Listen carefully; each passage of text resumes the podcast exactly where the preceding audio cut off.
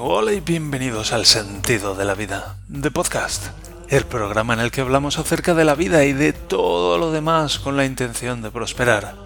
Hoy es viernes día 5 de mayo del año 2023 y este es el episodio número 459. Todos nos hemos preguntado alguna vez. Sí, todos nos lo hemos preguntado alguna vez. ¿Cómo va el campeonato de Fórmula 1? Bueno, pues esta es una de las preguntas que vamos a, que vamos a resolver en este episodio. Pero antes, bienvenidos al sentido de la vida de podcast. Este nuestro podcast, vuestro podcast, mi podcast, nuestro podcast. Sí, podemos, podemos quedar en que es nuestro podcast. Donde hablamos acerca de la vida y de todo lo demás con un propósito. Prosperar Sí, señor. Si no quieres prosperar, te invito a marcharte. Si te quieres prosperar, si, quieres prosperar, aquí tienes tu sitio. Así que bienvenido, bienvenida, bienvenidos seres no binarios, mutantes con... ¿Cómo se llama? Tentáculos. ¿Recordáis el día del tentáculo? ¡Qué juego! Me pregunto si hay un día del tentáculo, como hay el día de la marmota o, el día de... ¿Qué días hay? El otro día vi un cartel del día de... El día del agotamiento de la Tierra o algo así se llama, que es el día del año en el que ya hemos consumido todos los recursos de la Tierra para ese año. Que bueno, a mí me surgen algunas preguntas cómo se calcula eso. Como saben, hay una asignación anual que la Tierra hace para, para darnos a nosotros. Es como si la Tierra dijera, bueno, este año vais a tener, yo qué sé, mil toneladas de, cien mil toneladas de trigo y doscientos mil millones de litros de agua y no os paséis, ¿eh? No os paséis. Y yo sé que, bueno, pues seguramente estamos abusando de la Tierra como estamos abusando de nosotros. Es algo que hay que tener en cuenta. Ahora, seguro que eso es así. Y luego también está ese asunto de que, bueno, pues a medida que vamos encontrando problemas, como por ejemplo hemos estado quemando petróleo durante un siglo, quemando petróleo para mover cosas. Y bueno, pues ahora va surgiendo ese problema de este aire no es tan, respirable como antes. Bueno, pues vamos a hacer otra cosa. Como que podemos adaptarnos a medida que las circunstancias van cambiando. Entonces, hagámoslo hagámoslo. Si está en nuestra naturaleza, ¿para qué resistirnos? Vayamos con el cambio. Pero bueno, antes de enrollarme con cosas que ni siquiera tenía previstas, quiero ir con algunos temas. El primero de ellos es que voy a hacer una mudanza del sentido de la vida, porque me ha llegado el email de, de SiteGround, que es donde ahora mismo está la página web, donde dicen en un mes caduca el hosting, así que tú verás qué haces. Y la verdad es que el sentido de la vida pues tiene muy poco tráfico. Y estoy pagando el plan básico de SiteGround que me cuesta como 150 o 160 euros al año. Es una animalada, es una animalada. SiteGround tiene un servicio muy bueno, fenomenal. Especialmente tiene backups de un mes, por ejemplo, y la página web funciona muy bien, muy fluida, fenomenal. Ahora 150, 160 euros al año son demasiados para mí. Para esto, para lo que el sentido de la vida necesita. Así que tengo biloinano.com en una empresa de hosting alemana que se llama UD Media. Y la verdad es que estoy contento también, no tienen tantas prestaciones, pero me cuesta, no sé, son 40 euros al año, que es como pues, más de tres veces menos. Entonces he pensado, bueno, pues puedo, puedo mudarlo a UD Media. Para lo que necesito, pues es más que suficiente. Y me preguntaba, bueno, ya tengo un contrato con ellos, tengo que hacer otro contrato para poder crear una página web con ellos.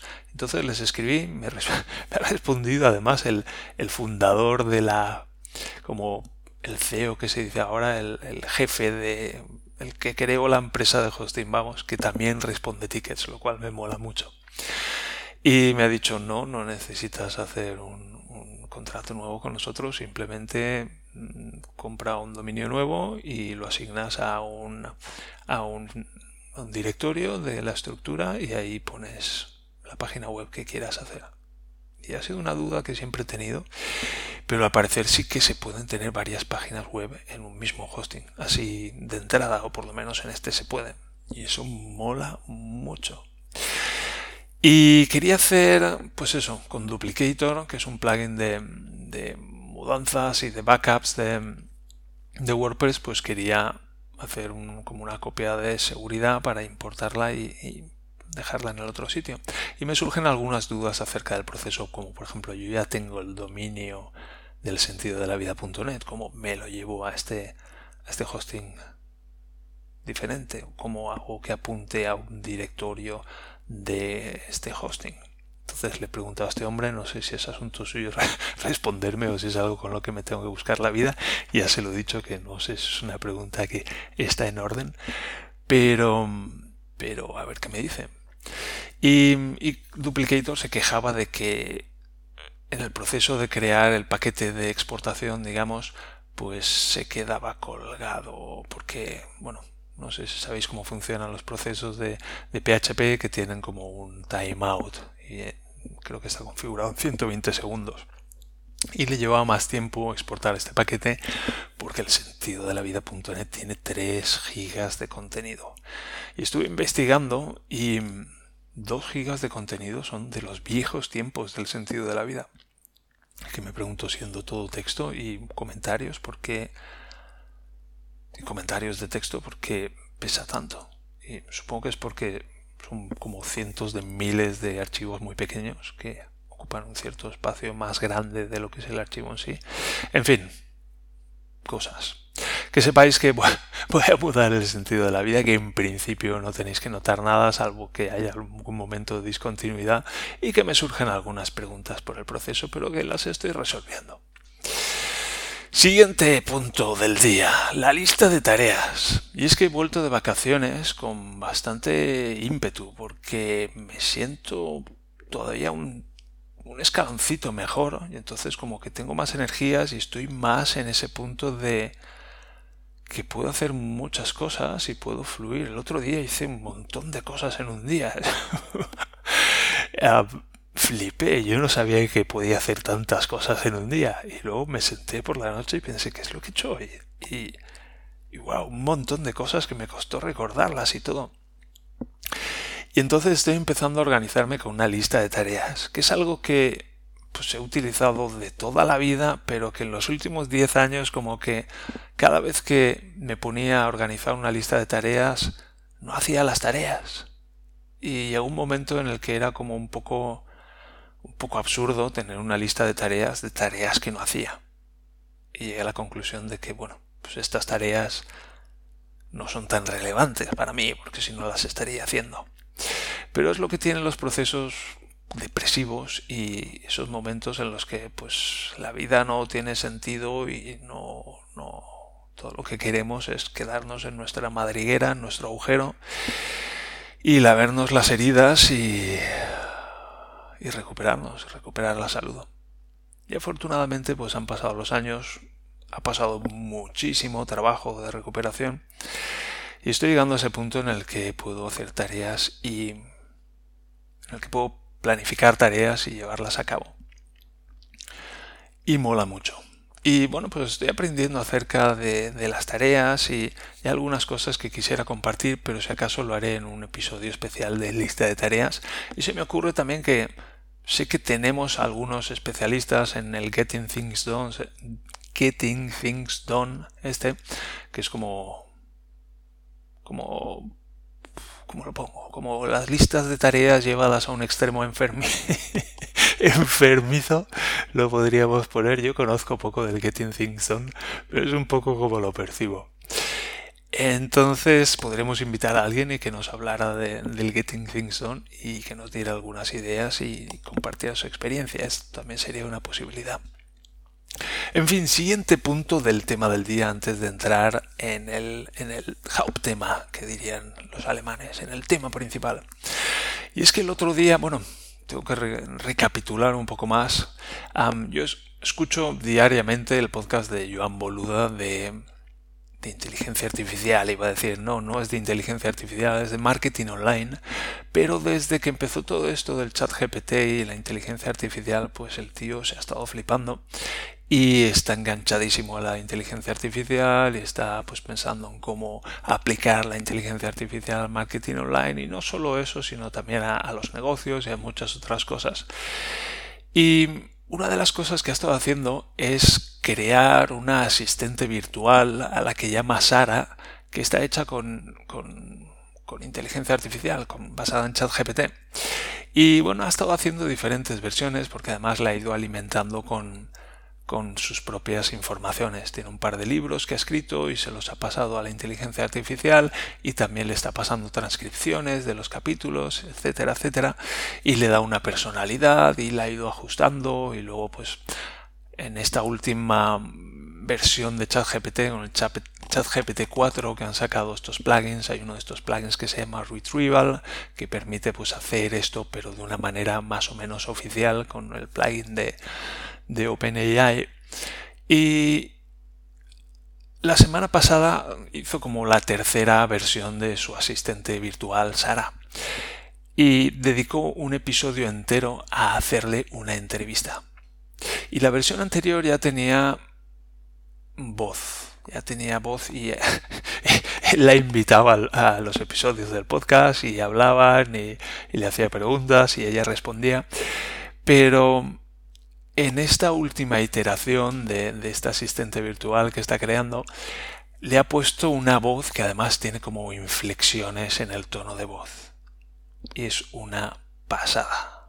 Es, si antes ya era como casi como hablar con una persona, pero que se notaba ahí, pues ahora se nota, se sigue notando ahí que pasa algo, que no es una persona de verdad, que no es un ser humano, pero se nota mucho menos y es ciertamente impresionante. Entiendo que cuando él habla con el asistente virtual, pues hay una pausa entre que el asistente entiende la pregunta, vamos, procesa, procesa el audio, lo pasa a texto, responde en texto y luego ese texto se, se pasa a audio otra vez para que se oiga, pero él recorta todos esos silencios y al final queda una entrevista muy fluida. Y os voy a dejar en las notas del programa, que ya sabéis que suelo dejar notas del programa, en el, como mínimo os dejo enlaces para el sentido de la vida en Telegram, ese grupo que tenemos, y también enlaces para contactar conmigo, pero en esta ocasión os voy a dejar además pues enlaces de, de los temas que estoy, eh, perdón, una lista de los temas que estoy tratando y y os dejo también un enlace al episodio del podcast de Joan Boluda en el que entrevista a este asistente virtual que se ha construido con ese con esa última iteración en la que además le ha puesto inflexiones del tono de voz porque es impresionante. Y mm, quería mencionar también que que uno de los usos más interesantes que le he encontrado a ChatGPT, que lo, he usado para muchas cosas, en particular me ha estado ayudando a construir la sauna dándome ideas acerca del revestimiento y, y la protección térmica y cómo hacer un poco la estructura, pues una de las aplicaciones que le he encontrado a ChatGPT es hacerme resúmenes en español de la newsletter de la guardería de mi hijo. Y es que cada mes me envían una newsletter y sinceramente me interesa como una patada en los huevos. No, una patada en los huevos me interesa mucho menos, pero pero por ahí va la cosa, digamos que me interesa como muy muy poco. Y yo sé que eso está muy mal porque yo debería ser un mejor padre y debería interesarme más por los asuntos de mi hijo y eso es lo que piensa mi mujer también. Y, y así lo, lo veo yo también, pero sinceramente yo como me siento es me interesa un comino. Ahora, ahora lo he expresado exactamente. Y es importante saber cómo yo me siento acerca de eso. ¿Cuál es la verdad? ¿Cuál es mi verdad acerca de eso? Porque una vez yo soy consciente de cómo me siento acerca de eso, pues entonces puedo empezar a transformar eso en la dirección en la que yo quiero. Yo quiero interesarme más en las cosas de mi hijo, yo quiero interesarme más en la guardería, yo quiero participar más, quiero integrarme más, quiero ese tipo de cosas. Así que una solución o una, un medio que he encontrado para moverme en esa dirección es usar ChatGPT para pasarle la newsletter y pedirle que me haga un resumen en español de los puntos más relevantes de la newsletter de la guardería de mi hijo. Y llevo ya como tres meses haciéndolo, creo que han pasado, hoy ha pasado ya la tercera newsletter y mola mucho porque me dice, bueno, pues el jueves que viene hay una... A ver qué me ha dicho, a ver si, a lo tengo por aquí. Sí. Me dice, el jueves 4 de mayo a las 19 horas se celebrará la reunión del Consejo de Padres. El lunes 8 de mayo la guardería permanecerá cerrada por un retiro del personal. El viernes 19 de mayo se llevará a cabo una actividad familiar en la que se invita a los padres y niños a trabajar juntos en el jardín de la guardería. En fin, una serie, de cosas así. Y el último punto, por ejemplo, es se recomienda a los padres que protejan a sus hijos de la exposición al sol, proporcionándoles ropa ligera, zapatos cómodos, gorra y protector solar con un factor de protección de 50 y una duración de 12 horas se solicita que se etiquete y deposite el protector solar en el armario del niño. En fin, este tipo, este tipo de informaciones que me resultan de utilidad y que me permiten moverme en esa dirección en la que me quiero mover. Y Vale, una pequeña pausa aquí porque creía que venía mi mujer, así que luego tendré que volver a juntar estos dos trozos de audio porque no he hecho pausa, sino que lo he detenido completamente. Mierda. En fin, que sepáis que eh, ChatGPT se puede utilizar para estas cosas, que hace unos resúmenes fenomenales, que además traduce muy bien, así que no me tengo que tragar las dos o tres páginas en alemán, que bueno, no es un no es un documento técnico, no es un documento financiero de impuestos o de algo así, pero siempre es agradable y más fácil leerlo en mi propio idioma. Así que, bueno, pues con ChatGPT he encontrado un, medio de dar un pasito en esa dirección en la que quiero ir. Bien, y después de estos puntos y con 17 minutos de episodio a, mis espaldas, vamos a entrar por fin en el tema del día. Pero me voy a quitar la chaqueta porque aquí hace calor ya, empieza a hacer calor. Hoy va, hoy va a empezar a llover y va a estar lloviendo los próximos 10 días según la previsión. Pero por lo menos empieza a hacer calor, lo cual se agradece mucho. Yo lo agradezco. Y el tema del día hoy es Fórmula 1, porque llevamos un rato ya sin hablar de Fórmula 1, porque bueno, pues con las vacaciones y el parón, pues no hemos entrado en este asunto. Y es un asunto que a mí me encanta la Fórmula 1 y poder hablar de Fórmula 1 pues también me encanta. Y además es una forma de satisfacer al Siner, que el Siner me ha pedido, oye, habla de Fórmula 1 porque así puedo yo a mi padre le encanta la Fórmula 1, a mí me importa un carajo, así lo he entendido, pero así cuando mi padre me llama, pues puedo hablar de Fórmula 1 con él. Y así como cuando entrevisté a Manuel pensé en qué cosas admiro yo de Manuel, ¿por qué le invito aquí al programa? Pues del cine admiro esto, admiro eso... Recuerdo cuando me habló de esto, que, me lo habló, me lo contó como con mucha claridad, como que sabía muy bien lo que quería. Y soy, yo soy una persona que a lo largo de los años pues ha estado muy confusa acerca de, prácticamente todo, porque estaba en un estado de, de confusión hasta niveles absurdos, hasta niveles de si salgo a correr, se mueve el suelo debajo de mí o me muevo yo por encima del suelo no, no, no termino de entender la conexión entre el suelo y mis pies y cómo me desplazo yo, porque me experimento a mí mismo como una, como una pequeña esfera de unos centímetros de diámetro, chisporropeantes y, en fin, vivía de una manera que, que no era humana, de, de una manera inhumana, entonces se hace todo muy confuso se hace todo muy difícil.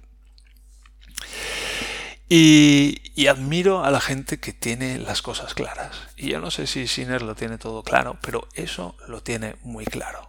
Y también, pues, no sé, me parece muy bonito que, que, él quiera conectar con su padre de esa manera y que haga el esfuerzo de, de, ir en esa dirección y de, no sé, me parece genial y le doy las gracias por haberse expresado tan claramente, lo cual me facilita a mí satisfacer esa petición. Y además, pues es una petición que está alineada con, con las cosas que a mí me gustan, con las cosas que amo, así que fenomenal, adelante. Y, y ojalá todos podamos conectar con nuestros padres, incluso aunque estén muertos. Yo, mi padre está muerto, pero sigo relacionándome con él. De otra manera, porque ya no puedo hablar con ya no puedo hablar con él como hablaba antes.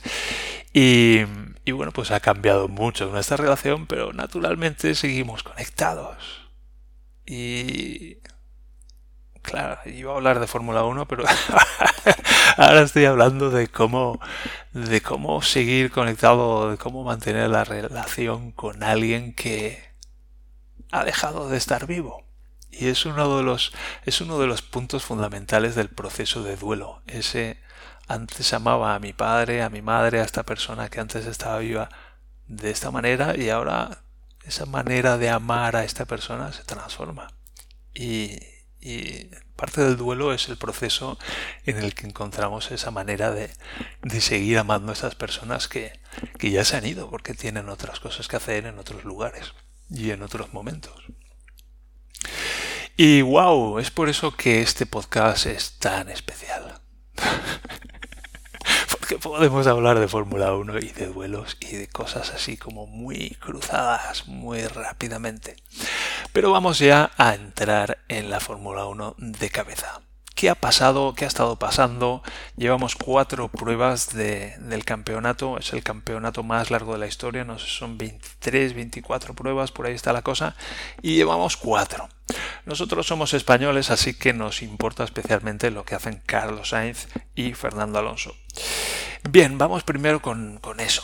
Ah, lo más destacable es que Fernando Alonso de cuatro carreras iba tres podios y una cuarta posición.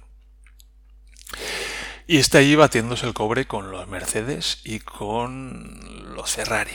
De hecho, a los Ferrari les está dando sopitas con onda, salvo la última carrera que le ganó Leclerc en, en Bakú y le dejó fuera del podio. Pero Aston Martin está teniendo un rendimiento excelente y Bakú era uno de esos circuitos donde más dificultades iba a tener y se metió en cuarta posición. Así que pasada, pasada de rendimiento. Y luego está Carlos Sainz, que pues no termina de cuajar. Ya ya me duele a mí. ya, me duele me encantaría que, que Carlos estuviera más arriba. Pero la verdad es que Leclerc una y otra vez le está superando consistentemente. Y recuerdo, se hizo una entrevista de esto que a veces hacen para los medios, los equipos, donde ponen los pilotos y los invita un medio y un periodista les hace entrevistas y preguntas y, estaban haciendo un juego donde Carlos Sainz tenía que escribir en una pizarra pues un deporte o varios deportes a los que ganara a, a, Charles Leclerc. Y Charles Leclerc estaba sentado relajado en un sofá y Carlos estaba de pie encima, delante de una, de una pizarra y la periodista le preguntaba a Carlos, tienes que nombrar deportes en los que ganes a, a, Leclerc. Y Carlos decía, pues yo qué sé, en golf, en correr, en la bicicleta, en el tenis, en el ping pong, nombra un deporte y yo le gano. Y el Leclerc dice, carreras de coches. ¡Wow! ¿Cómo se quedó Carlos? Y es verdad, es verdad, Leclerc le sigue superando y ah, me encantaría que fuera de otra manera, pero no es así. Entonces es un poco la tónica. Y a final de año vamos a ver qué pasa con Carlos en Ferrari. Bien, dicho esto, la temporada se la están llevando de calle los Red Bull, que siguen teniendo, hay quien dice que esa esa ventaja se va a ir reduciendo a lo largo que avance la temporada y probablemente así sea, pero ahora mismo tienen fácil una ventaja de un segundo sobre el resto del pelotón y esa es mucha ventaja. Y es por eso que el primero es en la clasificación es Max Verstappen con 93 puntos y el segundo es Sergio Pérez con 87, que después de su victoria en Bakú, un circuito que se le da muy bien, pues se ha acercado mucho. El tercero es Fernando Alonso, ya un poco más descolgado, con 60 puntos. El cuarto es Hamilton, el quinto es Sainz, que ya tiene muy cerca Leclerc, el que está en sexta posición, el séptimo Russell. En octava posición está Lance Stroll, compañero de equipo de Fernando Alonso, y luego pues ya viene un poco el resto del mundo. Destacar que hay 20 pilotos y que 18 de ellos han puntuado en lo que van de, de campeonato, lo cual es llamativo. Constructores, primero Red Bull con 180 puntos, muy destacado, más del doble de puntos que el segundo clasificado Aston Martin, que empieza a estar seguido más de cerca por Mercedes con 76, que a su vez está seguido por Ferrari. Y luego hay un escalón bastante grande donde ya aparecen McLaren, Alpine, Haas, Alfa Romeo, Alfa Tauri y Williams. Y también es destacable que después de cuatro carreras todos los equipos han puntuado. Incluso Williams tiene un punto. Y eso es algo que oí el otro día que dijo Lobato que no se había dado en la historia de la Fórmula 1 o hacía mucho tiempo que, que no se daba en la Fórmula 1 que después de cuatro pruebas pues todos los equipos hayan puntuado. Así que da una idea de que este año pues está más disputada. Sigue habiendo ese ese escalón de Red Bull con el siguiente clasificado, con el resto de equipos, con ese podríamos decir que en el primer escalón está Red Bull y luego hay un segundo escalón con Aston Martin, Mercedes y Ferrari y luego ya hay otro escalón donde están el resto de equipos con un poco más destacado McLaren, pero muy lejos de Ferrari. Entonces está mucho más igualado que en los últimos años, lo cual hace que esto sea mucho más divertido, mucho más emocionante. Ahora, este fin de semana tenemos el Gran Premio de Estados Unidos. No sé si es el Gran Premio de Estados Unidos, porque este año tenemos también Las Vegas, vamos a ver qué pasa. Pero tiene lugar en Miami, en cualquier caso. La carrera será por la tarde-noche a las nueve y media, me ha parecido ver. Asegúrate si, si quieres ver la carrera. Um, para el Ciner puede ser una buena oportunidad para ver la carrera, porque seguro que la televisan en algún sitio. Y, y si ves la carrera Ciner, pues a las preguntas que te surjan me las pasas y, y dedicamos un episodio especial. ¿Y qué más? ¿Qué puedo decir del circuito de Miami? Bueno, es un circuito que en el que se han corrido no sé si uno o dos años ya, pero es un circuito que a mí me gusta bastante, un circuito urbano con un par de rectas bastante largas, una de ellas así un poco sinuosa, con una zona muy muy lenta, con, en particular recuerdo una chicane con unos bordillos bastante levantados en la que era espectacular ver a los coches pasar por ahí y luego también con una sección de curvas enlazadas muy rápidas donde, donde el Aston Martin puede brillar porque es precisamente su fuerte. Es un circuito donde, bueno, los Red Bull seguramente irán muy bien porque van muy bien en todas partes. A Aston Martin se le dará mejor que Bakú, así que Alonso tiene la opción para para subir al podium de nuevo, pero bueno, vamos a ver lo que hacen Mercedes y Ferrari. Y mencionar antes de terminar que, bueno, este año se está hablando de la 33 de Fernando Alonso, que sería la trigésimo tercera victoria en su carrera deportiva, la 33, la 33, la 33. Y el objetivo de Fernando Alonso este año es hacer esa victoria. ¿Y qué opciones tiene? Bueno, pues tiene algunas opciones. En particular, probablemente la mejor sea la del Gran Premio de Monte Carlo en el circuito de Mónaco, donde es un circuito pues muy muy revirado, donde el coche es menos importante y las manos del piloto lo son más. Y donde pues van a estar todos los coches más igualados y Fernando Alonso seguramente con su experiencia y con sus buenas dotes de pilotaje pues va a tener una opción más asequible que en el resto de circuitos. En fin, ¿qué más puedo contar para hacer un update del campeonato de Fórmula 1 de este año? Pues Eso es todo, pienso yo. Eso es todo.